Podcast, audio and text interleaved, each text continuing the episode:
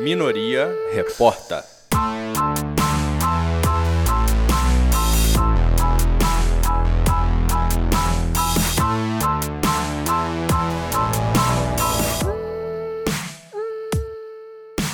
Olá você, seja bem-vindo para mais um Minoria Reporta, Minoria Reporta de número 11. Caramba, Lê, a gente tá indo longe, hein? É mesmo, Rafa. Ó, hoje estamos eu, Rafael Barroso e Leandro Rodrigues. Isso, o Bruno tá doente, nessa semana ele tá afastado aqui do nosso Minoria Repórter, tá ativamente trabalhando aqui com a gente, mas não vai participar hoje da nossa gravação. Exatamente. Melhora, Bruno, se cuida, Beijo, cara. Bruno. Seguinte, é, mais uma semana aí que a gente tem o prazer de resumir para você. O Minoria Repórter que é o, é o podcast aí que tenta resumir a semana aqui no Congresso Nacional, especialmente na Câmara dos Deputados. A gente que é da liderança da minoria. Lê, é sempre bom relembrar o que, que é a liderança da minoria. A minoria, liderança da minoria aqui na Câmara, é o grupo de partidos, né? É a estrutura, na verdade, é, institucional da Câmara que organiza os grupos de partido que fazem oposição ao governo. Então a gente tem aí PT, PCdoB, PSB, PDT, Rede, PSOL.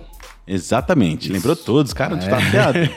Então são os partidos aí que estão nessa resistência, então você vai ouvir muito aqui no Minoria Repórter e nas nossas redes, nossa comunicação, aí o ponto de vista da oposição, o ponto de vista de quem está resistindo a esse governo Bolsonaro e principalmente aos ataques que ele faz aqui no parlamento, que a gente tem aí várias pautas, a gente sabe que isso é muito ativo e a gente tem orgulho de estar desse lado aí da luta da história brasileira. Do lado certo da história. Exatamente. Lê, o que, que você destaca aí para o Minoria Repórter número 11? O que, que você acha que essa semana aí, que veio do dia 9 ao dia 13 de setembro, que, que você acha que foi mais importante? Olha, a gente teve vários pontos importantes, né? Um deles foi aí a... Começamos a semana com uma fala bem desastrosa do Carlos Bolsonaro, né? Incitando a ditadura no Twitter. É, a gente também teve uma audiência, né? Convocada aqui pela Comissão de Trabalho. De Trabalho... CETASP. A CETASP. É, que convocou, na verdade, todos os envolvidos na história da Vaza Jato, né? Tipo, do- nos áudios. O, o- foi convocado. Foi, não, não convocado, foram convidados, né? O Moro, o, ju- e- o ex- o ex-juiz e atual ministro da Justiça, Sérgio Moro, o Deltan Dallagnol, procurador-geral da República, e os envolvidos do, do Intercept, né? Exatamente, foi bem, bem noticiada, né? Uma coisa bem intensa que aconteceu aqui. A gente vai comentar sobre isso mais pra frente. Mais pra frente. A gente teve também o início do trabalho da CPMI, das fake news, né? Liderado também pela relatora, que é vice-líder, deputada Lídice da Mata. da Mata. Também vai falar bastante sobre isso. É, onde ali teve uma confusão com a base bolsonarista, né, Lê? Sim, sim, rolou uma. Foi, foi bem turbulento esse início de trabalho aí. E lembrando que é uma CPMI, ou seja, uma CPI mista, né? Ela envolve Senado e Câmara. É, teve também um momento que a gente acompanhou de perto, o Leandro foi lá acompanhando a minoria e a oposição protocolando uma representação contra Bolsonaro e Salles, Isso. lá na PGR, né? Pra, pra responsabilizá-los criminalmente, penalmente, pelos crimes na Amazônia, pela, pelo todo o atentado que aconteceu lá dos incêndios. Jamais pro final da semana a gente teve aí o projeto que estabeleceu atendimento psicológico e de assistência social nas escolas públicas, é, aí, né, da, da educação pública, que também foi uma pauta, pelo menos, uma vitória aí na Câmara que a gente tem o maior orgulho de trazer, né? É, uma vitória, inclusive, da nossa líder, que articulou muito, tanto com a classe trabalhadora, dos psicólogos, dos assistentes sociais, e a, toda a articulação que ela fez para tirar um projeto que estava engavetado há quase 20 anos. É, Leandro, e mais uma pauta bombástica da semana foi a protocolização, né? Foi protocolado um pedido de uma CPI para investigar os- as ações clandestinas, as ações erradas da Operação Lava Jato, dos procuradores e do ex-juiz, agora ministro Sérgio Moro. Foi uma mobilização intensa aqui durante a semana nessa pauta, né? Ah, os líderes da oposição e da minoria tomaram a frente, colheram assinaturas e fizeram a conferência dessas assinaturas para conseguir garantir que essas ações fossem sim investigadas aqui no âmbito do parlamento. Então foi sim na reta final, né, já na sexta-feira, que isso foi garantido e confirmado, né, que as essas assinaturas foram conferidas. Então a gente vai ter aí nos próximos momentos vários capítulos dessa história, o parlamento reagindo aí aos absurdos, aos malfeitos, ao- às irregularidades que foram cometidas. A gente vai investigar e Acima de tudo, a gente vai escutar agora a fala da deputada Jandira Fegali, que tomou a frente também nessa mobilização, junto com outros líderes da oposição. necessária a comissão. Porque, primeiro, Deltan Dallagnol já se recusou duas vezes a ir à Câmara e nós não podemos convocá-lo pela legislação brasileira. O ex-juiz Moro já foi lá duas vezes e todo mundo viu, não respondeu a nada. Não negou a autenticidade das, o conteúdo das mensagens, das divulgações, mas colocou em dúvida a autenticidade que cada dia está mais provada que é real. Né? Até porque o Intercept Brasil buscou parcerias de vários órgãos da grande mídia e todos eles conferem e confirmam essa autenticidade. Portanto, as notícias vêm se agravando e nós precisávamos dar uma resposta institucional a isso. A comissão parlamentar de inquérito ela tem poderes que uma não comissão não tem. Não é uma comissão qualquer. Ela tem poderes de quebra de sigilos, todos eles. Ela tem o poder de convocação de qualquer é, depoente e ela tem um poder de polícia. Né? Obviamente que nós não queremos fazer da CPI um instrumento de perseguição a ninguém. Nós não agimos como alguns agem. Nós queremos em aprofundar a investigação, até porque a CPI vai ter membros de todos os partidos, ou da grande maioria da Câmara. O que nós queremos é aprofundar a investigação, comprovar, ver de fato a violência à Constituição, ao Código da Magistratura, ao Estatuto do Ministério Público. Nós precisamos fazer isso, porque isso pode contribuir para a recuperação do Estado Democrático de Direito, absolutamente violado nesse momento. Nós não podemos mais admitir instrumentos é, de perseguição, aí sim, a partir do sistema de justiça. Não podemos permitir condenações sem provas, pessoas sentadas em banco dos réus sem nenhuma prova concreta, delações homologadas sem prova, pessoas em condução coercitiva sem nunca terem sido chamadas para depor, prisões preventivas sem nenhum processo. Ou seja, tudo isso que vem sendo feito no Brasil precisa de ter respostas. As denúncias são objetivas sobre o ex-juiz, sobre o procurador e um grupo de procuradores que estão na denúncia. Este é o fato determinado da CPI. Não é uma investigação geral, muito menos para perseguir ninguém. Terão direito à defesa, direito ao contraditório, vão ser chamados a falar. É uma coisa absolutamente equilibrada e que pode, de fato, gerar investigações, investigação profunda e medidas concretas em direção a isso.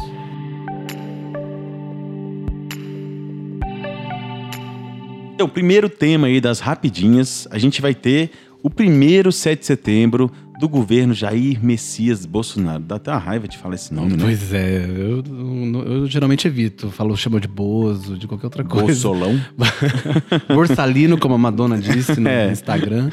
Pois é, o primeiro 7 de setembro aí, mas com muita polêmica também, né, Leandro? Pois é, assim, ele é militar, né? O, o 7 de setembro é um evento tradicionalmente militar, envolve todas né, as Forças Armadas e tal.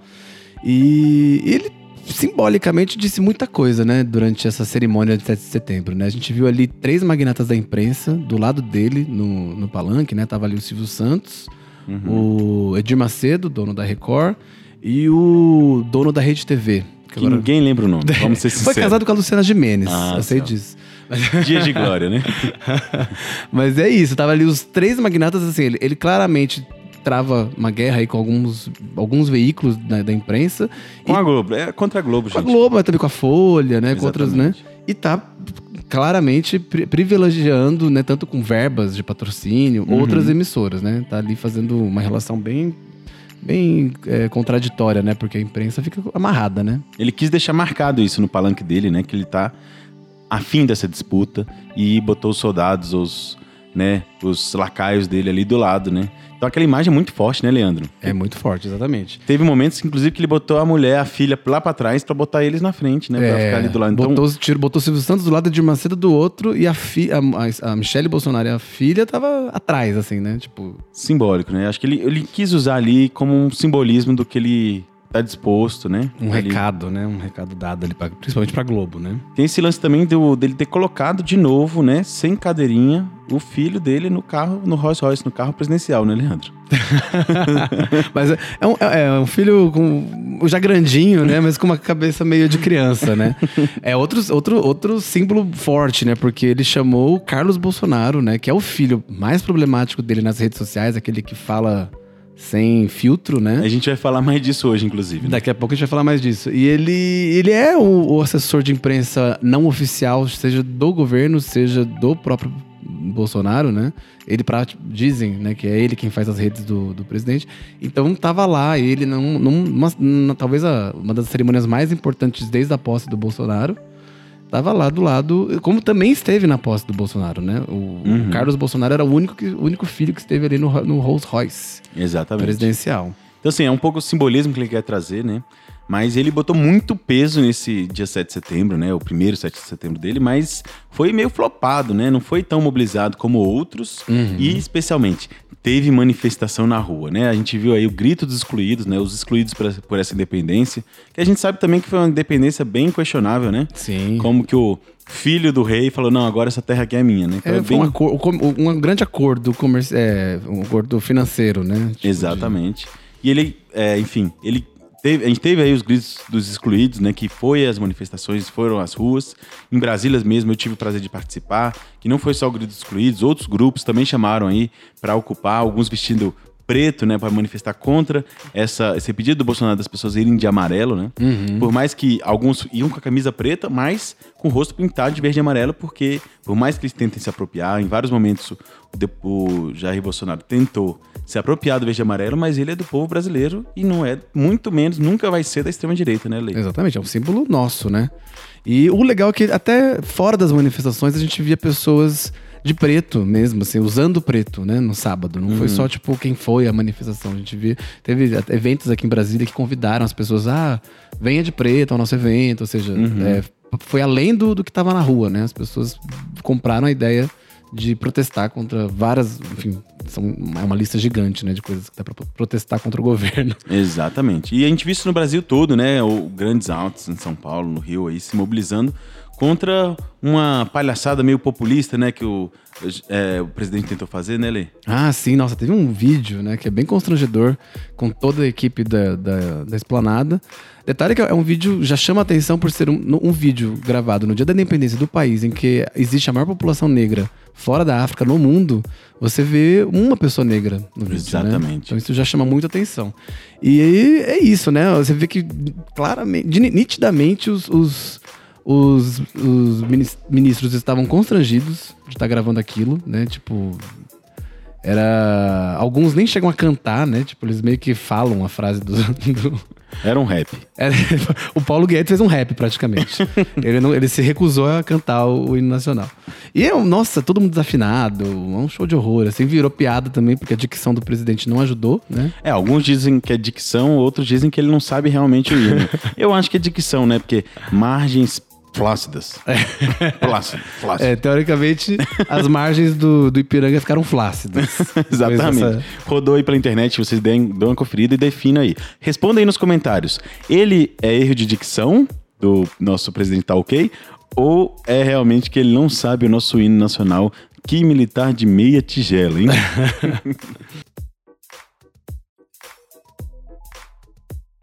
Então esse foi o 7 de setembro. É, também se quiser comentar um pouco o que, que você achou aí desse dia da independência, deixa aí nos comentários também. É, outra pauta, né, que também começou no fim de semana, mas tomou conta, inclusive aqui, no, do início do, do trabalho na, na Câmara, né, foi a censura que o prefeito do Rio de Janeiro, Marcelo Crivella, é, tentou fazer durante a Bienal do Livro, que estava acontecendo lá no Rio de Janeiro. E o que acontece? Tinha um- ali um, um, um HQ da Marvel, né? Ela se chama. Cadê? Vamos pegar aqui, peraí. Ela se chama Vingadores, a Cruzada das Crianças, né? Uhum. Mas era um, é um HQ que era de- direcionado a um público juvenil, né? De 14 pra cima, enfim, tava sendo vendido. E, o, e havia uma cena de beijo, de um beijo gay, né, entre dois heróis da Marvel. Uhum. O prefeito decidiu censurar a venda desse livro, de- determinou que agentes da, da prefeitura fossem lá e recolhessem, só que acabou que fez uma grande propaganda pro livro, em 40 minutos ele estava esgotado. Eu queria comprar, né? Ainda mais com essa propaganda aí. Parece ser bom, né? Deve- deve ser legal a história. E aí acabou que, tipo, o Felipe Neto, que é um youtuber, se revoltou contra isso e acabou comprando 14 mil títulos que estavam à venda na Uhum. Bienal e distribuiu gratuitamente. É, exatamente. Todo mundo acabou acompanhando essa história, às vezes não, não por inteiro, né? Mas alguns dos pedaços aí dessa pataquada armada pela Prefeitura do Rio por motivações puramente aí do fundamentalismo religioso, pela ignorância, né? De não entender a arte, não entender é, sobre como a gente tem o direito aí, né? De ter a livre expressão. É, um pouco a palhaçada, inclusive, que foi levada aos tribunais, né, Leandro? Sim, sim. O, o- o- foi o STF que determinou a.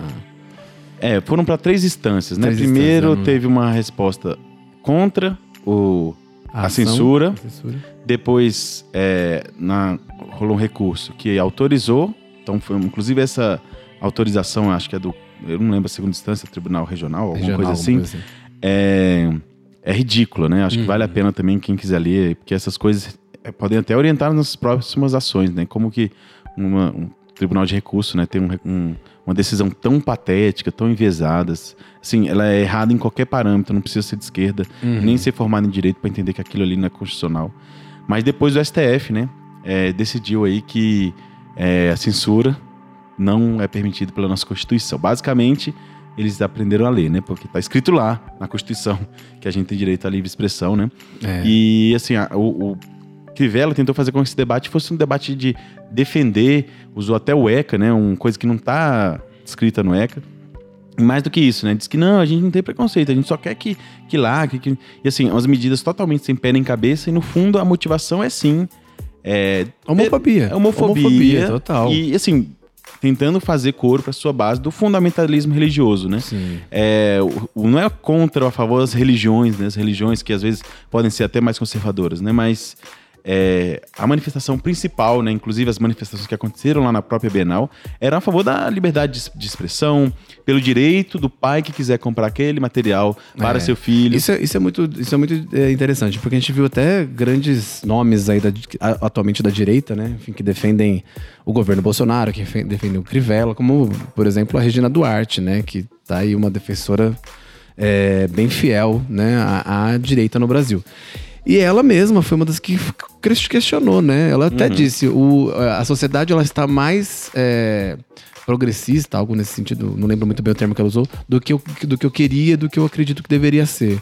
Mas não, não dá, quem tem que definir, quem, quem consome determinado... Eles próprios dizem isso, né? Que, é- que a- que o Estado não pode interferir na educação. Eles usam esse, esse argumento quando eles vão falar da tal ideologia de gênero, que é uma coisa que não existe, né? A gente Uhum. tem que sempre frisar isso também, que é uma mentira criada pela direita pra criar um monstro aí e eles terem o que combater e se fortalecer. Exatamente. É, é bem importante deixar claro isso, né? Que um dos grandes inventores da ideologia de gênero é o próprio Jair Messias Bolsonaro e outros. Sim. é, Mentiu no Jornal Nacional durante a campanha, né? Mostrando um livro que não, não, não, nunca foi distribuído pelo MEC. Exato. E-. E eles criaram assim um espantalho, né? Inventaram a ideologia de gênero, eles inventaram.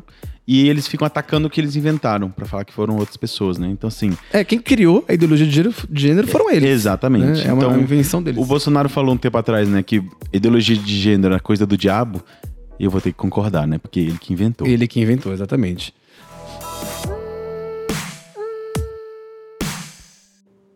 Outro assunto, Rafa, é também é, a- a- o prosseguimento que está tendo, né, a reforma da Previdência aqui no Congresso, que agora está lá no Senado. A gente teve uma, uma briga forte aqui na Câmara, né? A gente teve várias semanas de resistência, de luta, com os movimentos sindicais, com todo mundo aqui. E agora está lá. Como é que foi essa semana, esse debate? Pois é, né? Essa novela aí que a gente acompanhou bem de perto aqui, né? Que vamos continuar acompanhando nessa fase do Senado. A gente lá tá andando muito rápido, né? A gente até acompanhando, comparando com o trâmite aqui, o trâmite lá, e lá é tudo muito mais rápido, não teve comissão especial. Então, lá a gente teve essa semana uma sessão temática. O que é a sessão temática? Eles chamam especialistas a favor e contra essa proposta e debatem. Então, assim, foi um dia inteiro assim, de, de- desse debate. Né? Então, os indicados pelo governo ou pela base governista no Senado falaram que era insustentável a, a Previdência do jeito que está hoje, falaram é, das contradições do, do ponto de vista deles, principalmente do ponto de vista fiscal, né? Sobre os custos da Previdência. Por outro lado, teve as indicações da oposição, né? Que é o povo que a gente acompanha mais, né? Sim. Então, assim, a, essa posição. é, eles falaram muito assim das injustiças, é, combater esse discurso que já foi destruído aqui, né? Que essa reforma ia combater privilégios, a gente sabe muito bem, né? É, é exatamente o oposto disso. né? Exatamente. Então a gente teve várias intervenções muito interessantes.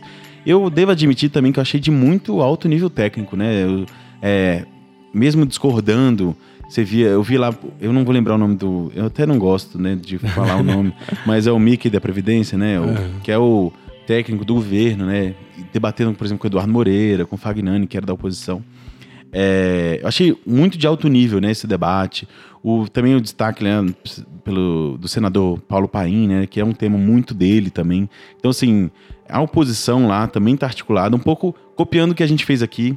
Então eles estão fazendo lá, então a gente vê que é uma coisa ampla também. É, os deputados do PT, o próprio Randolph Rodrigues também lá pela rede lá fazendo essa resistência. Então a gente acompanhou esse debate e a gente convida vocês a acompanhar, né? Às vezes você tá alguma dúvida, como que vai ser o procedimento, já adiantar para vocês que tem essa discussão de se eles fazem algumas mudanças no texto, e aí o texto teria que voltar para cá. É, parece que algumas mudanças, dependendo, não, não precisa, né? Exato. E aí é uma discussão até procedimental, algumas pessoas têm até visão Muito técnica, né? É, mas assim, é, boa parte das coisas, das mudanças, eles estão querendo fazer por uma PEC paralela, então eles estão nesse esforço. Davi Alcolumbre, mais pro final da semana, fez esse, esse anúncio que ele vai tentar manter, manter o texto é, é, do jeito que tá, para que não volte para cá. Então, é mais coisas serem incluídas nessa PEC paralela. A gente está concentrando nossa atuação nesse sentido aí de manter é, os direitos da, da Previdência, né? Então, contra essa reforma que está sendo proposta. É, aqui na, na Câmara a gente já conseguiu avançar em algumas coisas, Sim. tirando a capitalização e alguns absurdos, mas essa A questão dos proposta. professores também. Exato. A batalha que a gente acompanhou aqui muito de perto, você vai ver nos, nos outros Minoria Reporta, né, que a gente já fez.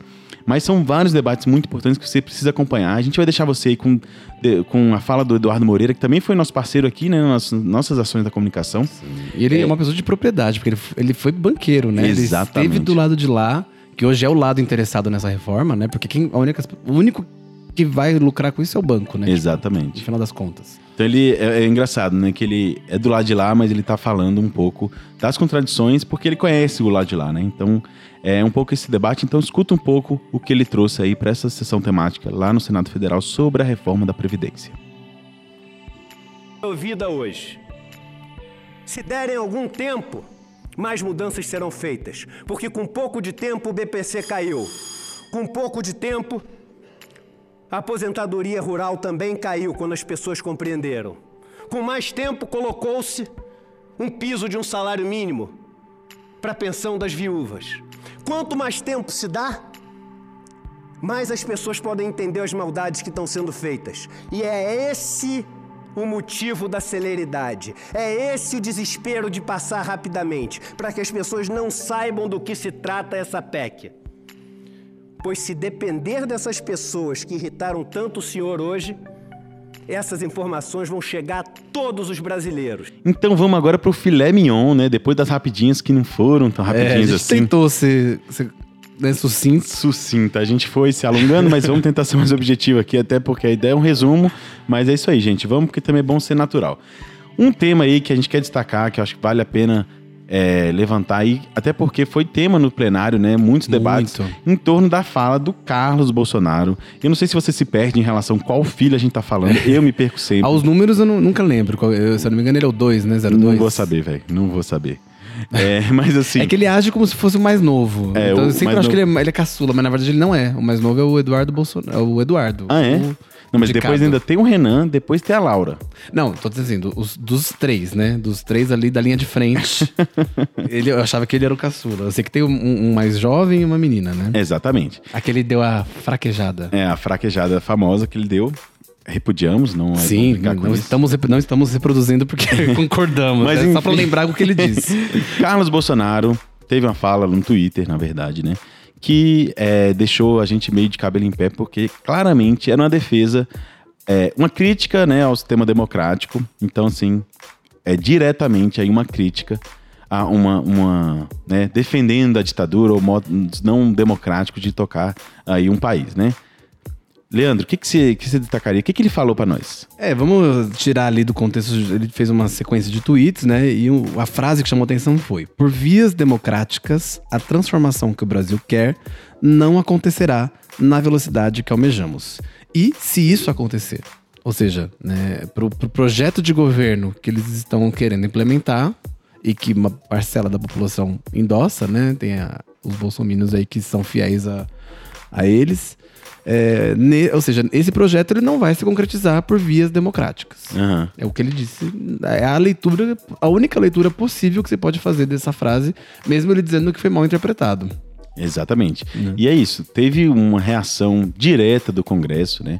Não só do Congresso, como artistas. Não, a sociedade, sociedade brasileira toda, né? Foi algo que né, chamou muita atenção, porque é isso, né? Não é qualquer pessoa falando, né? Não é um Exatamente. político. É o filho do. é- aliás, né, ele ainda é vereador, mas isso, não é o, o fato dele ser vereador que chama atenção, né? Uhum. É o fato dele ser o filho do, do, do presidente, né? O Exatamente. filho e o, o assessor de imprensa não oficial, né? Exatamente. E em várias disputas que entre outros setores do governo e os filhos, os filhos ganharam, né? Exatamente. Por exemplo, no caso dos militares, É, algum- se- sempre são. A opinião dos filhos é a que vai na hora ali bater um martelo pro, pro Bolsonaro, né? Se é o, la- é o lado do Olavo de Carvalho que vai pegar ou é o lado dos militares, né? Exatamente. E os filhos estão ganhando até porque, né, ele sempre defende os filhos. Sim. Até nas mamatas e nos privilégios dos filhos. Mas é, essa declaração teve várias repercussões aqui no Congresso Nacional. É, a gente vai destacar algumas para vocês, mas também vamos falar do Davi Alcolumbre, né, que falou, é, ficou realmente, ele falou que causa, merecem desprezo esse tipo de declaração, né? O parlamento brasileiro, a democracia estão fortalecidos, segundo o Alcolumbre. As instituições estão pujantes, trabalhamos a favor do Brasil. Então, uma manifestação ou outra em relação a este enfraquecimento tem, da minha parte, o meu desprezo, disse Alcolumbre, né? É, é legal de destacar, né, que o presidente do Senado, ele é do DEM, não é isso? Exatamente. Ou seja, é um partido de direita, né? Como o Rodrigo Maia também é do DEM, que também é um partido de direita. Ou seja, a frase também foi, foi repudiada por ele. Ele chegou a dizer é, que é uma declaração que não cabe num país democrático. Essa frase, inclusive, atrapalha o investimento no Brasil, né? Nesse pensamento neoliberal que eles estão implementando, é, é o pior caminho você não botar é, credibilidade nas instituições democráticas de um país, né? E ele continua dizendo que parentes, né? Dá uma alfinetada, que parentes de pessoas relevantes têm que tomar cuidado com o que dizem. Exatamente. E ele falou isso, né, o Carlos, logo depois de andar no Rolls Royce presidencial. Então, assim, a mensagem que ele tem ponderado, por mais que isso seja controverso, né, porque ele às vezes vai ficando de lado por conta desse comportamento errático, desconexo, dele. explosivo, e né? explosivo, infantil, né?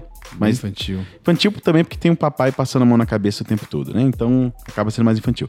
Mas também teve várias repercussões aqui dos líderes da oposição e da minoria, né, Leandro? Sim, sim, a gente teve, enfim, todo- não teve quem não, não, não comentou, né? Infelizmente, esses assuntos, às vezes a gente, a gente- é uma- até uma, uma- um debate que a gente costuma ter aqui dentro da, da liderança da minoria com os próprios parlamentares. A gente tem tanta pauta, às vezes, pra botar em jogo, né? Tem- a gente tem que fazer.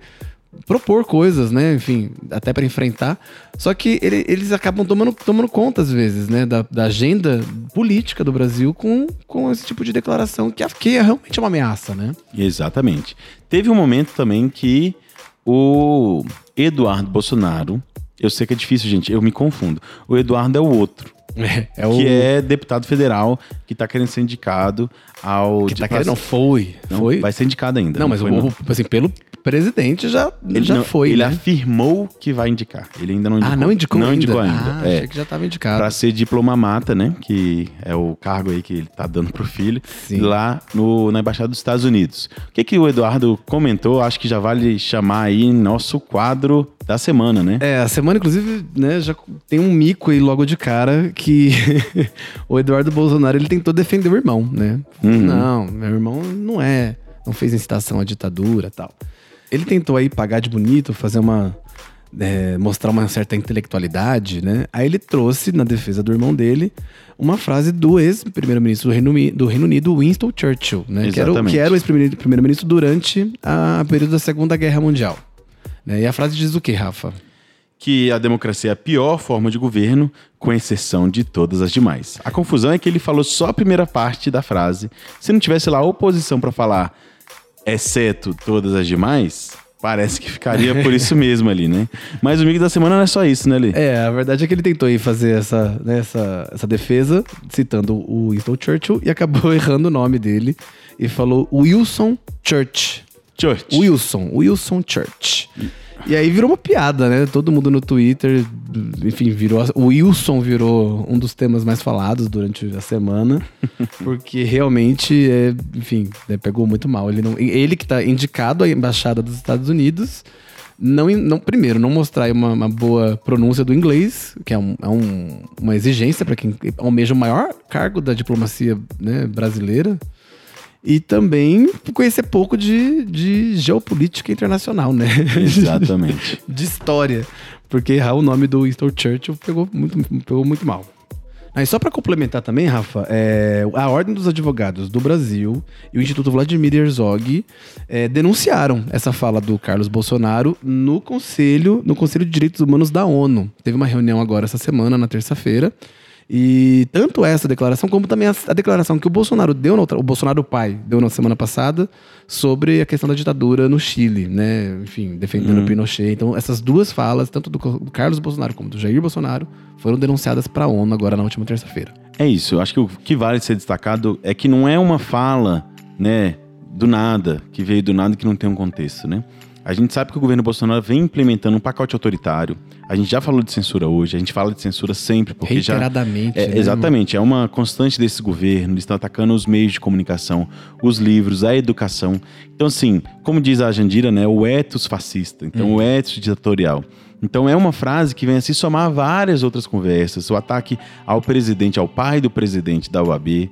Então, assim, por motivações das mais baixas, eles estão sempre fazendo proselitismo pela ditadura, por limitações democráticas. E não então, é de hoje, né? O Bolsonaro, na, na, na época que ele era deputado, chegou a falar né, que a ditadura deveria ter matado mais 30 mil. Exatamente. Ou seja, é, é, um- é um- é a ideologia deles. Ele nunca enganou. É- é- também tem um pouco disso, né? Ele nunca foi. é, mascarou o que ele defende. né? Exatamente, mas não é porque ele não mascarou que isso torna as coisas mais aceitáveis. É É, totalmente contrário. inaceitável. A gente vai se manifestar, a gente não vai aceitar porque o Brasil é democrático. Ele não vai passar por cima da nossa Constituição e esse parlamento vai resistir a essa baixaria que esse governo nos submete a todos os dias. Então, conte com a gente nessa resistência. Então, vamos para outra pauta muito importante que aconteceu nessa semana aqui no Congresso, especialmente aqui na Câmara dos Deputados, que foi a, o convite, né? E, a- e o grande bolo, a grande furada, a grande fraquejada, agora sim, fraquejada, do Deltan Dallagnol na CETASP, né? Ele tinha sido convidado para comentar aí as denúncias da Vaza Jato, né? Feitas aí através das revelações do The Intercept Brasil.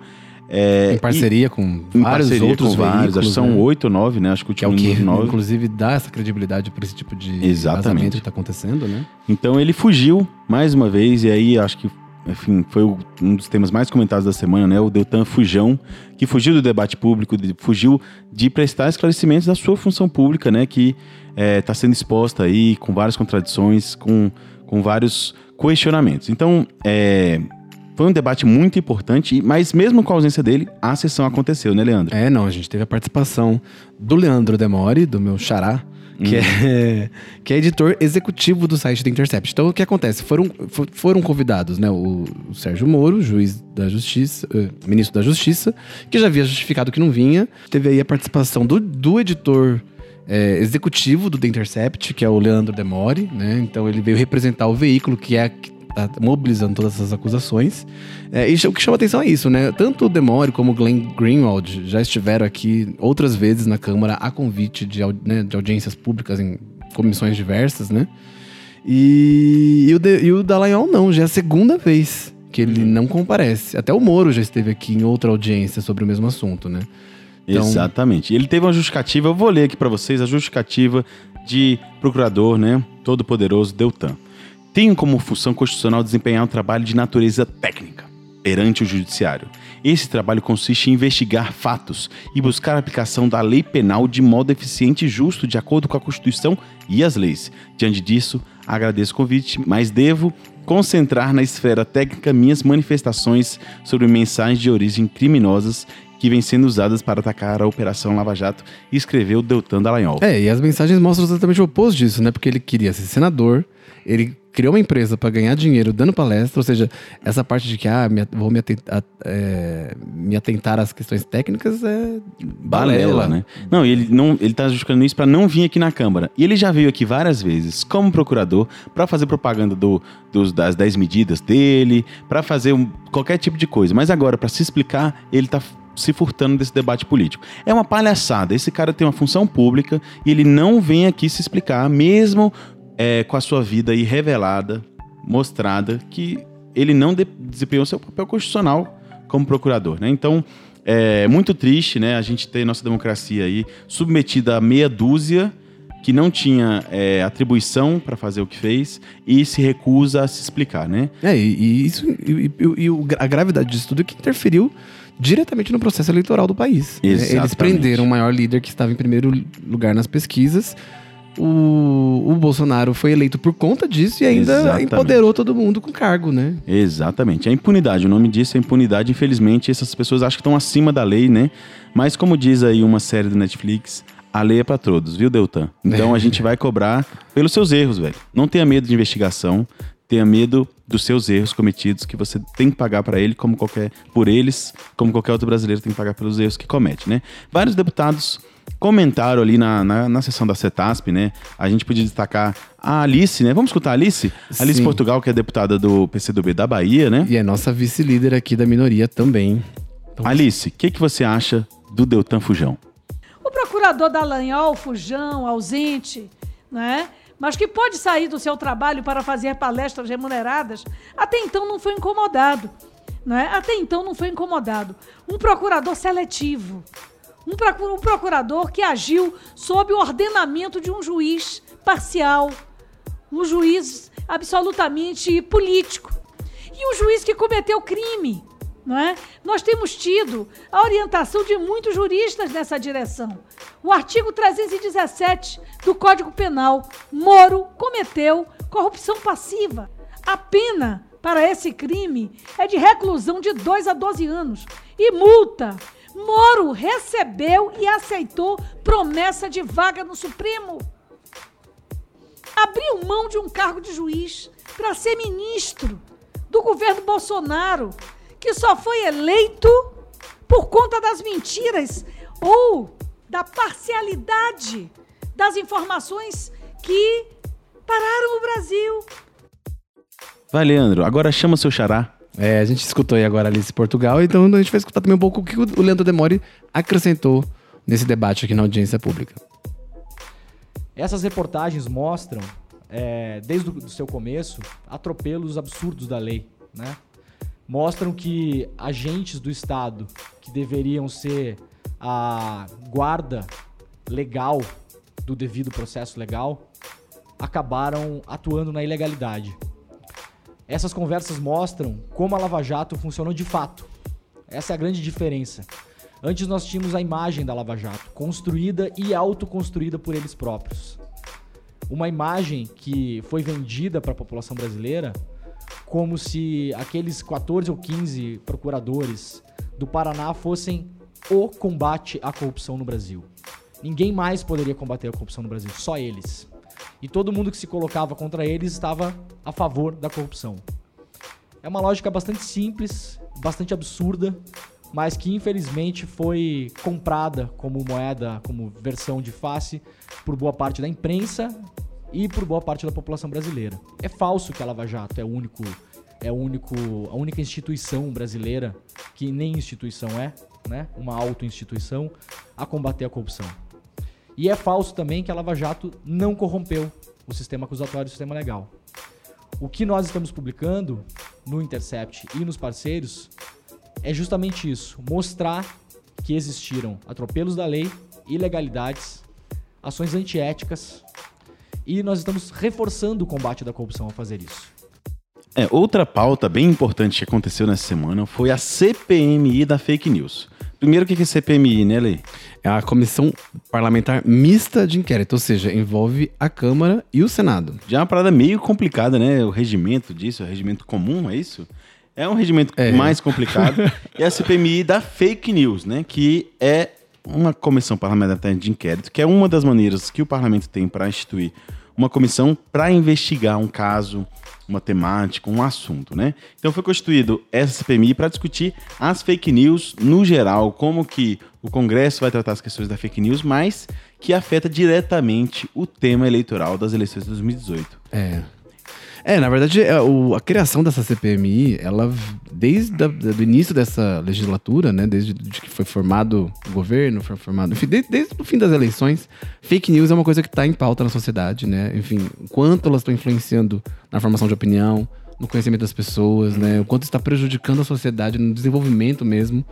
É, então, assim, ela estava sendo muito aguardada, mas estava enfrentando muita resistência, né. Uhum. Pois é, e quando começou a comissão, né, a comissão ficou totalmente tensionada, polarizada. Foi um clima muito tenso, porque a base bolsonarista do Congresso Nacional foi acionada, né, a tropa de choque, é, os minions mesmo, né, porque são os deputados aí de primeiro mandato, é, com muita raiva, muito ímpeto e muito destrambelhados aí na sua ação- atuação legislativa, tentando, né, se defender. Muitos deles foram forjados através dessas fake news. Né? Exatamente. A gente teve até falas assim, bem absurdas, né? Por exemplo, da própria Carla Zambelli, que é uma das né, defensoras mores do Bolsonaro aqui dentro, dentro, dentro do PSL, né? Ela aquela que, tipo, o que ele diz está dito, ela. Amém, né? Não questiona nada. Inescrupulosamente. Exatamente. É, eu falei errado. Inescrupulosamente. Exatamente. ela chegou a, a reverter completamente assim, a história toda, dizendo que ele é vítima de fake news, porque ele que é taxado constantemente de homofóbico, machista e racista, né? Quem diria isso, né? Dizer, Porque assim, né, uma coisa assim, você dizer, ah, tal pessoa me inventou tal coisa sobre mim. Mas, gente, isso é, é fato. Se você for no Google, tem vídeos, né? Vídeos da- de toda a vida do Bolsonaro até ontem. Dele falando Exatamente. coisas homofóbicas, coisas machistas, incitando ao estupro. Não, ele tem orgulho disso, né? Tem orgulho, Tem né? orgulho, né? É, é- é ele e a, e a galera que apoia, né? Acho que esse, esse eleitorado mais, mais é, fixo dele, né? É, é- é essa galera que se sentiu é, calada, né? Durante todo esse tempo de, de governos progressistas que a gente teve agora nos últimos anos, né? Exatamente. Mas esse tema da fake news também envolve outras questões, né? Como esse clima de ódio e também o bullying, né? O bullying aí que acontece nas redes sociais, que é um tema, o cyberbullying, né? É, acho que é, a gente tem que entender também que isso, né? As fake news, elas, elas são um produto do fenômeno das redes sociais, né? Uhum. É algo que o mundo todo está estudando, como a própria é, a, a- a- a relatora da, da CPMI, a nossa vice-líder Lídice da Mata, né, deputada da Bahia do PSB, e ela, ela destaca muito isso, né, que o mundo inteiro está passando por isso, né, a gente não sabe lidar, as próprias empresas, né, como Facebook, Google, estão que tentando ali criar mecanismos de combate à fake news, mas é tudo muito novo e muito difícil, né? Exatamente. identificar de onde veio, como surgiu essa notícia, como dar direito de né, resposta a quem foi atingido por ela, né? Uhum. Como é um tema emergente, um tema muito importante, é, a solicitação dessa CPMI foi feita de forma ampla por deputados de esquerda, de direita, da base. Então é uma coisa ampla para discutir um problema da sociedade brasileira, mas que tem forte relação política. Por isso que a reunião foi muito tensa né, nessa terça-feira. Foi, teve É, briga, briga, briga acusações. regimental, questão de ordem, é, o o PSL, né, a base bolsonarista, sendo fazendo obstrução bem atrapalhada. É, né? o- de- é bom também destacar que o PSL entrou com recurso no STF, no Supremo Tribunal Federal, para impedir a Exatamente. realização dessa CPMI. Então, ou seja, tá, tá circu- ainda está tramitando esse processo lá no STF. É, o, o que não- não- a gente não sabe o resultado, mas acho que dificilmente vai ser barrado, né? Uma- Exatamente. Geralmente essas questões são julgadas como intracorporis, né? Uhum. O intra, o intro, não sei exatamente a palavra, mas que o STF não quer apitar na casa legislativa de como ela faz as suas leis, né? Então, é, mas vamos ver, né, como é que o STF vai se posicionar para enfrentar essa questão do da- dessas tensões. A senadora, a deputada Lídice da Mata, Que já te- foi senadora, que né? já foi Inclusive, senadora, ela por isso estava aqui na Teve cabeça. muito tempo lá na. Inclusive, presidindo a comissão de direito das crianças, da criança e do adolescente Uhum. no Senado, né? Então, essa parte do cyberbullying pra ela é muito sensível, né? Uhum. Que também envolve a CPMI da- das fake news. Para enfrentar isso, ela, como relatora, é, indicou a solução de abrir outras sub-relatorias, né? Então, vai ter as sub-relatorias de eleições, a de cyberbullying e a de política e privacidade dos dados, né? Um pouco, acho que aquele problema relacionado a Cambridge Analytica, um pouco como isso... A questão da- das vendas de mailings, né? Das É, pessoas se cadastrarem, de repente você começa a receber mensagem que você não sabe de onde tá vindo. É, e entrou em pauta também a possibilidade do re- de fazer um requerimento, né, de convocação de alguns as celebridades, alguns envolvidos, né? Isso foi uma polêmica, né? Porque a base do Bolsonaro tá querendo defender, né? Porque ele tá com medo de dessa CPI, CPMI da Acabar fake news, atingir só eles, né? só eles ou contra eles, né? O que é um medo até legítimo, né? Porque eles foram feitos através de fake É, news. dizem, tem o ditado né, que quem tem, tem medo. Exatamente. Então eles estão temendo, né? E mas parece assim que tem muito trabalho a ser feito. É, para além disso, né? A gente vai chamar. é, a gente, a CPMI, né? Vai, vai convocar provavelmente todos os diretores aí da Google, Facebook, o WhatsApp, enfim, to- todas as redes, que é por onde, na verdade, passa, né? Esse tipo de. de- Exatamente. De, de notícia falsa, né? É, e todas as empresas têm políticas já pra lidar com isso, mas não parecem políticas que estão resolvendo a questão, né? A verdade é, ninguém sabe direito o que fazer, né? Então acho que a Exatamente. CPMI também vem pra É. ajudar a nortear aí É. as próprias empresas, né? É, eu falo isso porque eles não é um assunto novo, mas é um assunto vivo. Eu lembro no, em 2017 veio o representante do Twitter aqui, eu perguntei, e aí, o que, que vocês estão fazendo sobre fake news, um pouco no marco depois da eleição do Trump, que também, inclusive Foi esse termo, marcada, né, né? onde esse termo emergiu, né, fake news. É, mas aí sim, eles têm esse debate, têm iniciativas, mas a eleição de 2018 mostrou que ainda tem uma avenida É. né, disponível aí para fake news ser usada como uma Acho que forma até porque de... também da mesma forma que as redes rapidamente vão se atualizando, e o próprio, na verdade, a, a rede acompanha também os usuários, né? Eles Uhum. se atualizam muito rápido, né? Exatamente. Então, essas ferramentas vão ter que ser constantemente atualizadas, né? Pra coibir o- a prática da fake news, né? O que pode ser feito? Você tem alguma opinião? Eu não sei exatamente o que pode ser relatado, qual que é a solução. Eu acho que Difícil saber, é, né? que essa fronteira da censura, né? Entre a censura. É, também E- tem esse, esse ponto delicado da história, né? Porque a gente não pode, em nenhum momento, defender a censura, né? Então, Exatamente. Então é um Mas- debate muito importante, eu tô cheio de dúvida. E para tirar essas dúvidas, eu vou falar com a deputada Liz da Mata, que é relatora, agora relatora-chefe dessa comissão. Vamos ver se ela escuta a gente?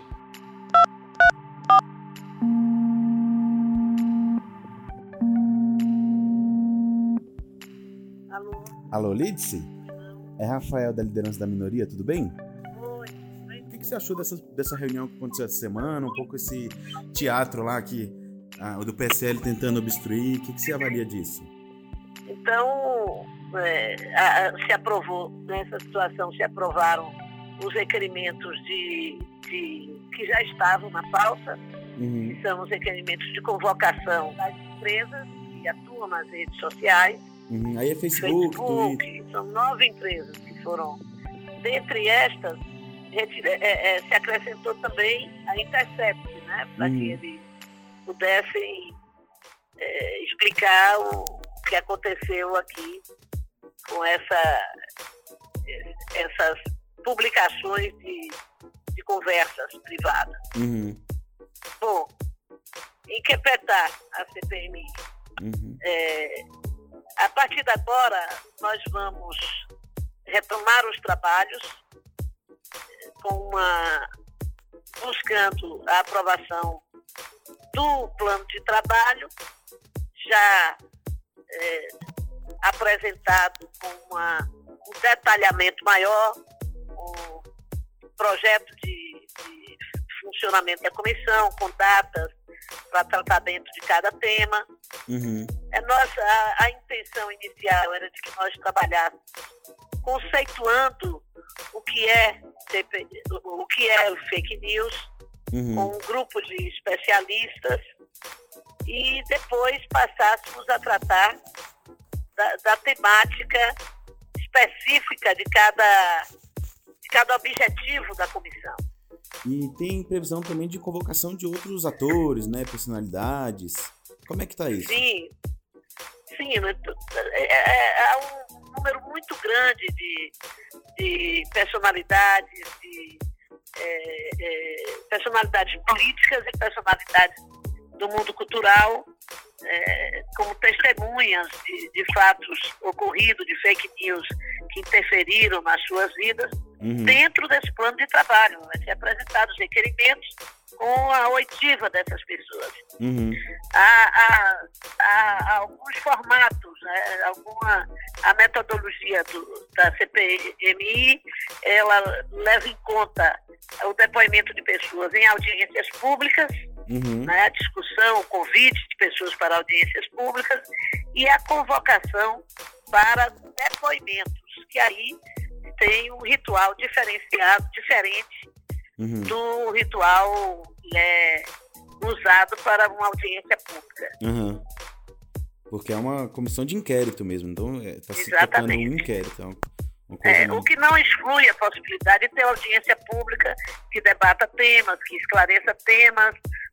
Isso não está excluído. E como que você avalia um pouco é, a atuação da, assim, o fato deles estarem com medo, né? A base do Bolsonaro tá com medo. Você acha que eles estão não tenho- devendo alguma não coisa? tenho dúvida de que, claro, eu não tenho dúvida de que há uma, preocupação, uma demonstração de preocupação muito grande é, da base do PSL, talvez porque eles possam ter alguma apreensão é, de onde isso vai chegar. Uhum. É, muita. Acho que a- a- essa semana teve muita cobertura da imprensa sobre isso, né? Parece que vai ser um assunto quente, né? Nas próprias. Exatamente. E agora também o- a Câmara dos Deputados acaba de aprovar a CPI da Vaza Jato, Uhum. né, que vai provavelmente se dedicar mais especialmente à questão do Intercept, né? Uhum. Exatamente, vai ser um grande palco aí de também de disputa, né, do, da base do governo aí contra o, o- o nessa medida do Congresso de investigar aí, né? O Deltan que essa semana também fugiu da, da audiência da CETASP, né? Então agora ele vai ter que responder, né? Ah, sem dúvida. Vamos. Sem dúvida estão sendo criados fóruns em que a, a necessidade de ouvir algumas personalidades que têm ficado é, silenciosa diante de práticas, de uma prática tão nefasta à sociedade brasileira e que terão que ser ouvidas.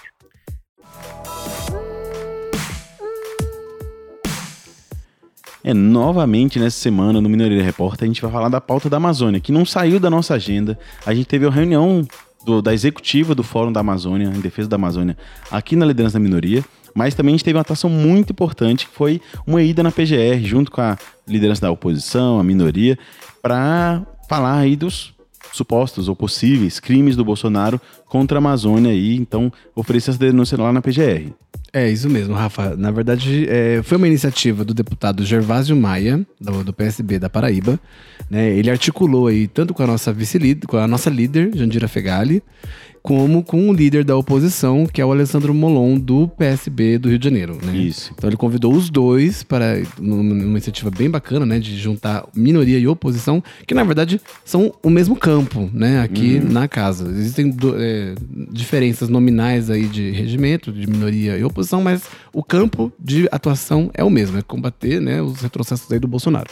Então foi lá é, a Jandira e o Molon, acompanhado do Gervásio, para entrar com uma procura, uma, um requerimento é, direcionado a Raquel Dodge, a Procuradora-Geral da República, que está aí né, no seu final de mandato, inclusive. Uhum. É, então, para responsabilizar criminalmente e penalmente é, o Bolsonaro e o ministro do Meio Ambiente, Ricardo Salles, pelo crime que aconteceu, né? Já está praticamente provado aí que, a, que o incêndio na Amazônia foi criminoso, né? A gente tem informações aí do Dia do Fogo, que foi um dia em que os fazendeiros ameaçaram botar fogo na Amazônia mesmo, né? Isso já está noticiado no mundo inteiro. Em nome do Bolsonaro. Em né? nome do Bolsonaro, o governo tinha ciência de que ocorreria esse dia de queimadas e não fez nada a respeito. Parece que ele estava sabendo três dias antes, né? Segundo as informações. E, é, além de tudo, ignorou né, os dados do INPE, que mostrou, já, já mostravam que o, o- a Amazônia estava sendo desmatada muito mais do que nos nos anos que no período anterior. É, as declarações todas que ele fez, né, incentivando né, aí o desmatamento, né, ele como chefe de Estado, né, comprou briga, inclusive, com um monte de país aí, que eram, inclusive, nossos apoiadores, né, a Noruega, a Noruega deixou de investir, a Suíça deixou de investir, a França aí, né, ameaçando co- quebrar o acordo com o Mercosul por conta da postura do Bolsonaro, né? Tirando dinheiro do fundo da Amazônia, né? Que tinha aí ações voltadas à preservação, né? do- do- dessa floresta que é tão importante para o nosso continente inteiro e para o mundo, né? Exatamente. Então, na verdade, o Bolsonaro, ele não, não é que ele não tem uma política ambiental. Na verdade, ele tem uma política antiambiental, né? A política dele é de destruição da Amazônia. Então, é por isso, e, né, enfim, por todo esse contexto, que a, a Jandira Fegali, o Molon e o Gervásio foram lá na Procuradoria-Geral da República, no Ministério Público Federal, entregar aí essa, essa, essa representação para incriminar o Bolsonaro e o Salles pelos crimes cometidos contra a Amazônia. É uma ação política muito importante, né? Você lê que acompanhou, mas me conta, é uma atividade meio chata, né? Você foi lá acompanhar a entrega de um documento. É, na verdade é. é, uma, é, uma, é, uma, é uma. é uma- Enfim, é uma, é uma ação burocrática, né? Então, assim, eles foram recebidos lá, inclusive. Inclusive, qualquer cidadão pode fazer isso também. Isso é muito importante de a gente dizer, né? A Procuradoria-Geral da República, ela tá ali aberta à população. né? Seja aqui no, na- eh, no Distrito Federal, mas nas representações que existem nos estados, né? Então, se você quer fazer uma denúncia, você quer eh, responsabilizar, quer que algo seja eh, analisado, né? É, a Procuradoria-Geral da República está aberta à população também para isso. É obviamente que os parlamentares irem, irem lá tem um peso político. valor institucional. simbólico, né? Exatamente. É, então, mas o procedimento foi esse, de, de entrar com um requerimento para que a Procuradora-Geral avalie. Vamos escutar a deputada Jandira Fegali, né, que fez essa entrega e também está representando vários brasileiros aí nessa defesa da Amazônia e acionando é, o Ministério Público Federal para essa ação. Está sendo investigado. Aliás, teve a denúncia do Dia do Fogo, tem uma série de denúncias de cumplicidade entre o governo e os possíveis criminosos das queimadas, que já estão chegando a 20% de, de incapacidade de devastação da Amazônia, o que gera risco hidrológico, risco à biodiversidade, risco aos povos tradicionais, risco também a toda a pesquisa científica da região, a agricultura familiar. Então, é muito grave o que está acontecendo, é uma tragédia. Então é necessário que o presidente da República e o ministro sejam responsabilizados por isso. Pelo menos que a investigação ocorra, para que, em se, se detectando a responsabilidade, haja a punição no tamanho devido, correspondente, proporcional à dimensão da gravidade da tragédia que nós estamos vivendo. Então essa é a iniciativa do Gervásio que é, trouxe as duas lideranças representando o conjunto dos partidos que compõem a oposição no Congresso Nacional para que a gente faça o Ministério Público agir imediatamente nessa investigação e nessa ação. E nem só de resistência é nosso trabalho aqui, né, Rafa? A gente também tem muito, a gente tem muito que comemorar, a gente tá aí conquistando devagarinho nesse processo, nesse, nesse, nesse cenário né, tão catastrófico de retrocessos, a gente tem conquistado muitas coisas. Uhum. E a gente tem que destacar aí uma vitória que a gente teve essa semana, que foi articulada pela nossa líder, Jandira Fegali, mas na verdade é uma, é uma proposta que estava tramitando aqui no Congresso há quase 20 anos, né? Fazia 19 anos, que é o projeto de lei número 3.688 de 2000. 2000. 2000. O que você estava fazendo em 2000? Em 2000. foi, foi inclusive anterior ao atentado de 11 de setembro, né? Que foi em 2001. Ou seja, é Exatamente. mais antigo do que o atentado. Exatamente. E aí, enfim, é, é, esse, esse, esse projeto de lei, originalmente, ele queria instituir, né, que todo, toda escola pública no Brasil tivesse o serviço de atendimento psicológico e de assistência social. né? Então, a, a nossa líder Jandira, ela recebeu aqui na, na liderança da minoria, inclusive várias vezes, né, representantes do Conselho Federal de Psicologia. Foi uma pressão muito forte da classe trabalhadora, né, da- da- dos psicólogos, dos assistentes sociais, é, devido à importância realmente, né, diante de um cenário aí de bullying, suicídio, Uhum. várias crianças sendo abusadas, né, é uma pauta que inclusive a bancada feminina, que é composta por todos os partidos praticamente, a, a bancada feminina é, unanimemente decidiu apoiar. Então Uhum. era uma pauta defendida, liderada pela Jandira, mas defendida por toda a bancada feminina, de direita a esquerda, todas elas estavam ali brigando por isso. Foi difícil aprovar esse projeto, Uhum. é, até porque o, o novo, né? Exatamente. Havia já um acordo aqui na, no- na Câmara para iniciar a votação. E o novo foi contra, porque eles acham que pode dar um, um custo a mais para o Estado. Uhum. Na verdade, a Jandira já fez essa modificação, né? Hum. Então, é, não, vai, não vai gerar mais custo pro, pro, pro governo, nem municipal, nem estadual, nem federal. É, na verdade, vão ser aproveitados os próprios assistentes sociais e psicólogos que já estão contratados pelo Estado, que já são servidores, e vão atender uma região. Então, não vai ser cada escola que vai ter. O ideal seria esse, né? Num, num plano mais é, mais ideal mesmo de, de atendimento, mas então cada região, pelo menos cada secretaria de educação, vai contar com uma equipe especializada em atendimento psicológico e de assistência social. É, a- o atendimento psicológico e de assistência social é uma coisa muito importante no colégio, né? Exatamente. Você pensar nessas crianças que estão com várias questões, questões da contemporaneidade, né? Aí, é, batendo na porta, como você já, já citou, né? A violência, a própria, às vezes, a violência nas redes sociais, o bullying. Então, assim, essas questões serem tratadas por equipes de psicólogos é um avanço muito grande, né? É, e uma coisa que tá- é muito legal também, que a escola, muitas vezes, é o lugar em que eh, se identifica que a criança está sofrendo algum tipo de abuso, né? Ou que está sofrendo violência parental, né? Exatamente. Então, é, ter- esse preparo de- do, do próprio instituto, da própria instituição de ensino, Uhum. é essencial para combater o- os abusos contra as crianças, inclusive. Exatamente. Eu acompanhei a votação desse projeto. Foi uma votação um pouco diferente do que a gente está acostumado a acompanhar, né? Principalmente quem acompanha aí os momentos tensos da Câmara, porque foi na quinta-feira. E na quinta-feira, as votações geralmente acontecem por acordo, porque o quórum já está baixo. Então, se algum partido pedir a verificação, essa sessão cai. Então, rola esse acordo de se votar só temas consensuais ou é, quase consensuais, né? Então, eu vi todo esse caminho que esse projeto percorreu aqui nesse, nessa reta final, né? É, desde quando o CFP, né, o Conselho Federal de Psicologia, veio aqui, né, para trazer essa questão da urgência e tal, até quando na quinta-feira pela manhã é, eu vi a Jandira se articulando para que garantisse que a votação fosse naquele dia mesmo e não se adiasse por para a próxima sessão ou por mais 19 anos, quem sabe, né? Então foi uma, uma articulação muito intensa. O novo né, com esse discurso fiscalista vazio, é, não se preocupou com esse atendimento nas escolas públicas, mas conseguiu se garantir essa aprovação e que é, é muito importante. A gente viu até o próprio CFP comemorando, eles fizeram já é, o agradecimento nas redes sociais, né, falando da importância desse projeto. Mas eu fico feliz pelo atendimento que vai ser prestado, né? A gente sabe que é, vai ser um ano de implementação, né? Mas também é, é, é, um processo muito interessante, né? De como vão ser constituídas essa, essa assistência, como é que vai ser feito, que tipo de atividade vai ser desempenhada nos colégios. Eu acho que isso pode sim ter um efeito aí, não só no rendimento escolar, mas também na violência, no acolhimento, na formação dessas, desses adolescentes, né? Que são tão importantes aí, né? Para o nosso futuro, mas também para o nosso presente. E também para a valorização dos profissionais, né? Também é legal de destacar isso, que é uma profissão que muitas vezes não tem. Não, é, é, um espaço que já deveria existir, né? Dentro do ensino público, ou qualquer tipo de ensino, né? Qualquer escola já deveria contar com psicólogo, com assistente social, até por conta de tudo isso que a gente já falou, né? Então também é uma valorização, um reconhecimento aí, a importância dos profissionais da psicologia e da assistência social no, na formação do cidadão, na formação do indivíduo.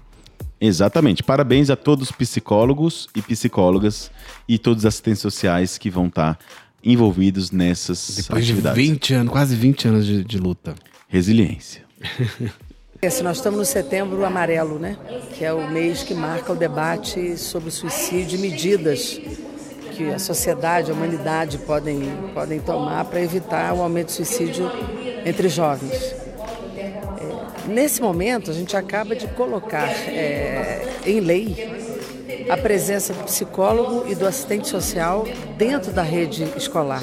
Porque muitas cidades e muitos estados não têm esse profissional contribuindo para o projeto pedagógico, para a orientação do processo escolar, para a possibilidade real de se construir um, projeto pedagógico amplo, onde os debates sejam feitos, onde todos os jovens e crianças sejam atendidos por esse serviço fundamental que é o da psicologia e da assistência social que o contextualiza também diante do seu, da sua vivência, do seu cotidiano, da sua comunidade. É, e outra pauta aí dessa semana, né, aconteceu mais pro final da semana, que foi um pouco a repercussão internacional aí das questões relacionadas ao presidente Luiz Inácio Lula da Silva, que se encontra agora é, sob custódia lá em Curitiba. Ele saiu em destaque no Le Monde, numa entrevista, né, a primeira entrevista para um jornal né, europeu. É, é, na verdade é isso. Ele deu uma entrevista pro É o País, uhum. né, que é um uhum. jornal espanhol, mas ele deu pra sucursal brasileira. Né? Uhum. Né? Então, assim, o Le Monde foi realmente o. Foi lá em francês, velho. Foi em francês, tá tudo em francês. Uhum. então foi um destaque. E em contraposição, teve um, um artigo do Washington Post ridicularizando o nosso presidente Bolsonaro, né? Talvez o tom seja um pouco esse, né? O, Bolso o, Lula preso é mais presidencial do que o Bolsonaro. É, então, é, o que a gente. No, no, mesmo dia, a gente vê dois grandes, dois, dois, grandes veículos de comunicação. O Washington Post, que é um dos principais é, veículos de comunicação dos Estados Unidos. E o Le Monde, que é um dos principais, que é o principal da França e um dos principais da Europa contrastando sobre né, duas, duas personalidades aí é, importantes no cenário político nas, é, do Brasil. Na verdade, o Le Monde entrevistou, foi lá na, em Curitiba entrevistar o, o, presidente Lula e destacou aí como, enfim, ele continua sendo uma, uma, uma liderança ativa, ele está em trabalho, ele está trabalhando, né, ou seja, ele está ainda atuando uhum. politicamente no cenário brasileiro. É uma liderança, está forte. Eles na, descrevem até a postura do Lula, assim, como alguém, um, ainda um presidente, sabe? Tipo, ele se porta, ele se mostra como um presidente, como uma liderança. Tá corado. Tá corado, tá, tá saudável. tá firme e forte.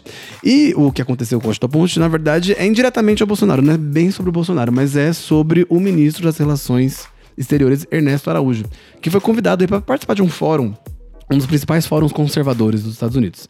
Mas é que o conservadorismo, até pra essa galera, é, é complicado, né? Porque não, não é. o- Acho que eles esperavam falar pra um, um tipo de con- conservador fundamentalista, que é o com que eles estão atuando aqui no Brasil. Mas lá não, era aquele, esse conservadorismo liberal, sabe? Que, enfim, a, a questão não, não, não era. Ele não queria saber da ideologia do Araújo, Uhum. que é o lavista, né? Que é aí, assumidamente discípulo do Olavo de Carvalho, que é o astrólogo barra É, ele, ele, ele é basicamente. A formação filosófica dele é baseada em teoria da conspiração. terra plana. É, em todas as outras, terra- co- outras teorias da conspiração, qualquer, que é a caneta, bic, tem qualquer coisa sem inventar de teoria da conspiração ele gosta. E também retrógrado, né? Que é o reacionarismo, que é natural de, olha, qualquer avanço social, é, eu vou ser contra, né? É. Então a base é essa. E foi isso. O Ernesto Araújo, ele ficou por quase 40 minutos falando para ir para um, né, um público selecionado do, do conservadorismo americano, né? Um, um- um público bem, bem formado, né?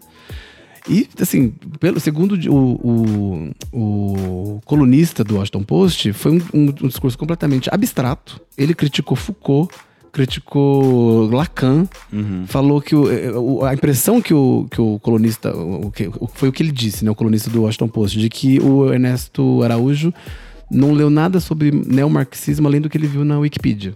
Ou seja, é um, foi um discurso Exatamente. completamente raso, vazio, sem profundidade e totalmente ideológico, né? Ele, o, o Ernesto Araújo, ele começa dizendo que, estão, que o Trump e o Bolsonaro, na verdade, estão nessa mesma onda de combater uma, uma cultura, é, uma, um ideologismo, uma ideologia de cultura marxista e tal.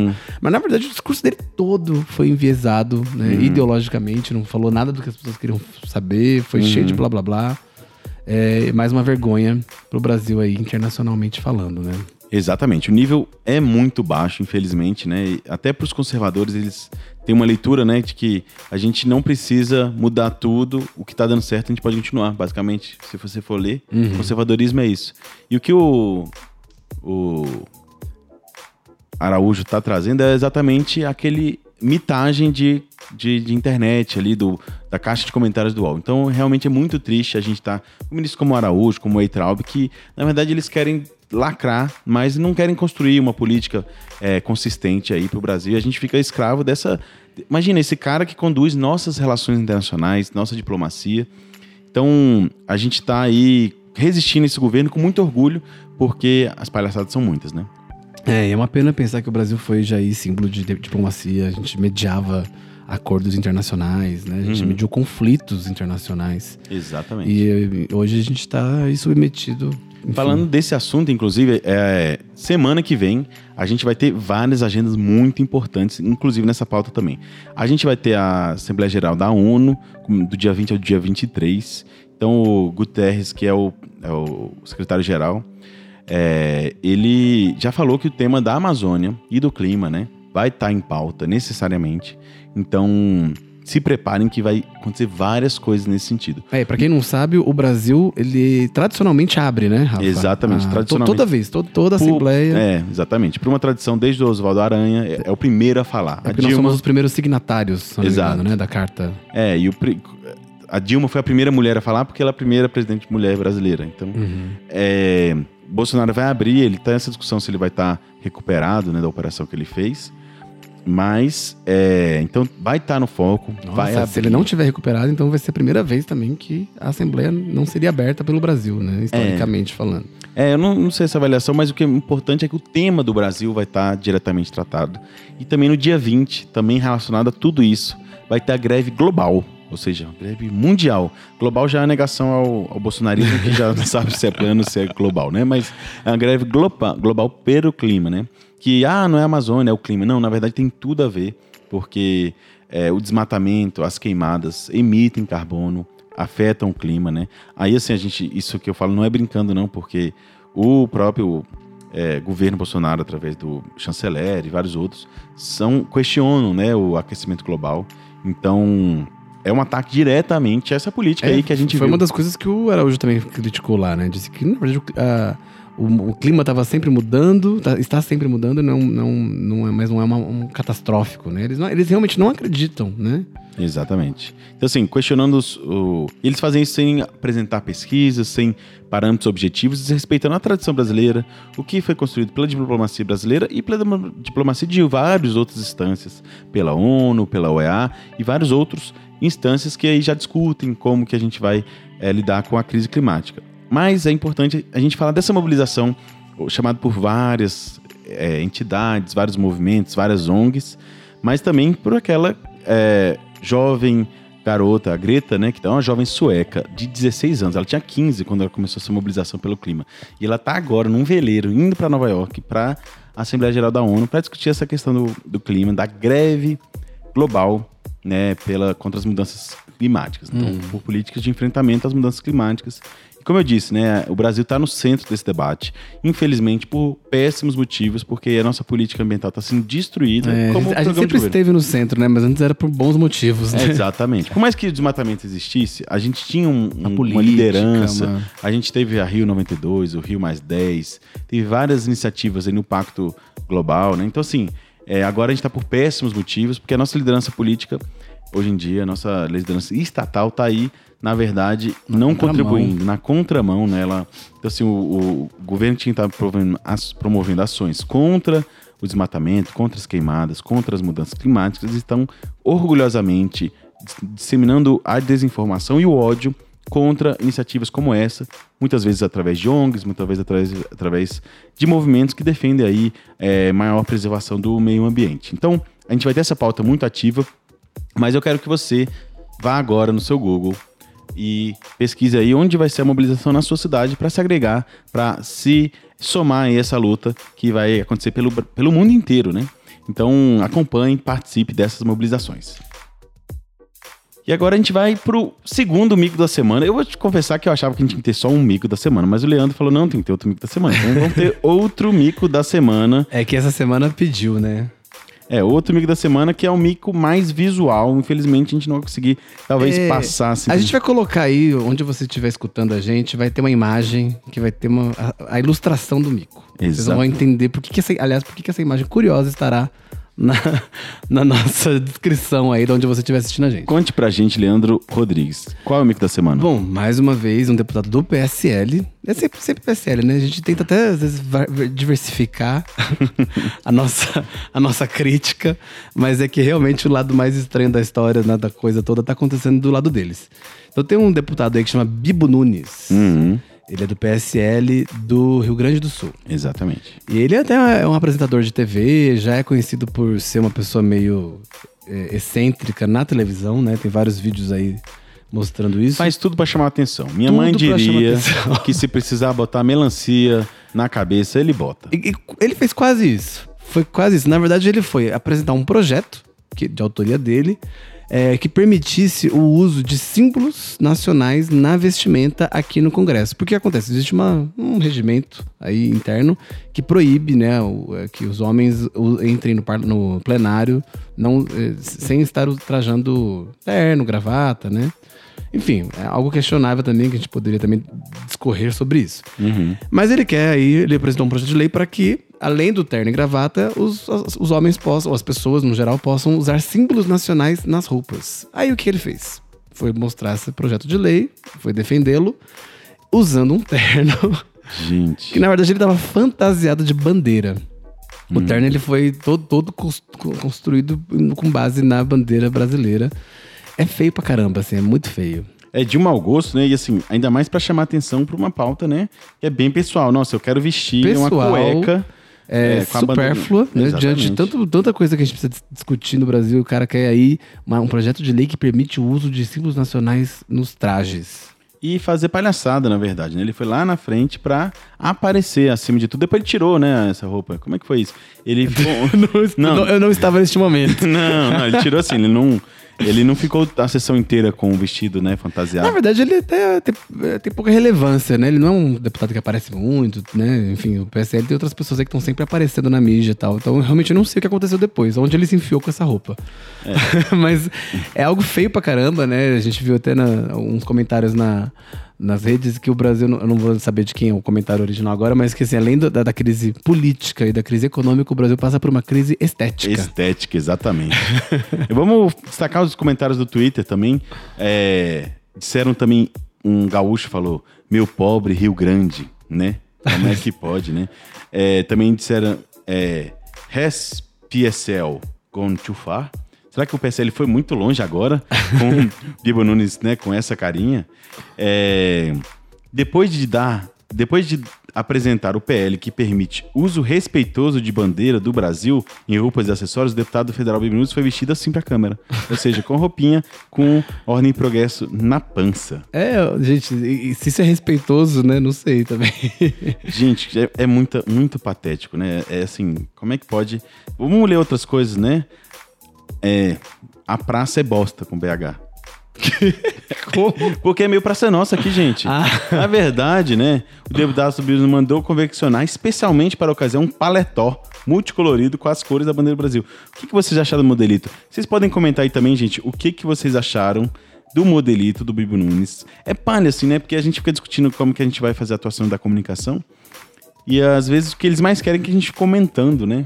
É, Será que é- a é gente tá foco. entrando? A gente tá entrando na, na estratégia deles? Bom, a gente, pelo menos a gente deixou todos os assuntos na pauta corretamente aqui, com seus destaques. A gente tá colocando isso aqui justamente no final, que é só pra acabar o programa dessa semana de forma irreverente. Querendo ou não, a gente precisa tirar um pouquinho de sarro dessa galera, né? Pois é, e assim, ele, ele é um cara, um sarro, do início ao fim, né? Ele passa o dia inteiro pedindo a palavra, fazendo questões de ordem estapafúrdia, ou fazendo orientações de bancada patéticas, comprando brigas, brigas, assim, é, aquelas, sabe, aquelas provocações bobas. Assim, é bem baixo nível mesmo. Eu não conhecia a carreira dele antes, né? Ele era um apresentador de TV, né? Meio, é, pelo que eu percebi, meio sensacionalista, né? Essa linha de jornalismo bem questionável também, né? Exatamente. Então, assim, é, é muito lamentável, né, que esse cara use essa estratégia, né? E é baixo nível sempre. Ah, lembrei de uma coisa que é um detalhe legal sobre ele. Eu tava, enfim, lendo sobre ele, né? Porque eu não- também não sabia muito sobre ele, não tinha muito, muita- muitos detalhes. Recentemente ele deu uma entrevista pra uma rádio gaúcha e ele foi questionado pelo, pelo radialista que tava com ele no momento sobre um jantar que ele foi fazer lá no Rio Grande do Sul e tal. E ele era um, um feriado, ele tava a passeio no estado dele. E o, o jantar foi pago pela Câmara, né? Uhum.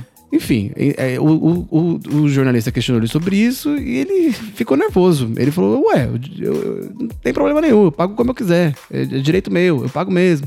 Assim, se isso é direito ou não, né? Não sei se ele tem um vale-refeição, se ele tá querendo jogar isso. A questão é que ele, ele realmente se sentiu muito ofendido, fez o maior barraco. Se vocês quiserem também botar aí no Google pra achar essa.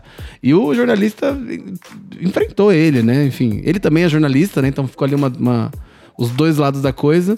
É, é uma briga interessante de se ver, porque ele em nenhum momento fez assim, se mostrou humilde pelo posto que ele tá ocupando, que é deputado. Minimamente você tem que prestar contas se isso é direito, é isso, se é legal, o que é legal, o que não é, o que é ético, o que não é, o que é moral, o que não é.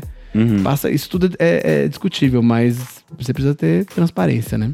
Exatamente, né? É, a Praça é Nossa que a gente fala é um pouco isso, né? De entre vários personagens querendo chamar a atenção do seu jeito com seu número de sempre, né? Infelizmente, é a mesma bancada que está retirando aí direitos dos trabalhadores, é, menosprezando a discussão, desinformando através de suas fake news. E a gente está aqui tentando fazer um trabalho sério e levar é, melhorias para a população, mas acima de tudo, nesse momento, resistir aos ataques do governo.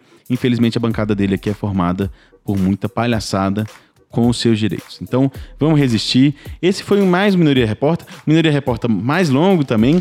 A gente tá finalizando esse décimo primeiro primeiro. prim- A risada foi porque a gente sempre fala que a gente vai fazer menor. Gente não, vamos falar mais conciso. Exatamente. Mas é isso. O Mineiro Repórter tem muito debate, muita animação. É, quem estiver aí acompanhando, não deixe de compartilhar. A gente está aí fazendo esse esforço para resumir a semana, comentando os principais assuntos, mostrando os bastidores da Câmara. É, hoje, eu e Leandro Rodrigues, eu e Rafael Barroso, estamos aqui trazendo esse debate. Não deixe de se inscrever e ativar o sininho para que você receba essas é, notificações dos novos, nossos próximos Minoria Repórter. Isso, lembrando também que a gente tá no Facebook como Liderança da Minoria na Câmara ou no, na URL Lideranca da Minoria, no Twitter e no Instagram Minoria na Câmara. Só procurar tudo junto, Minoria na Câmara, que a gente tá lá também. Participa das manifestações semana que vem. Vamos pra rua. Minoria Reporta.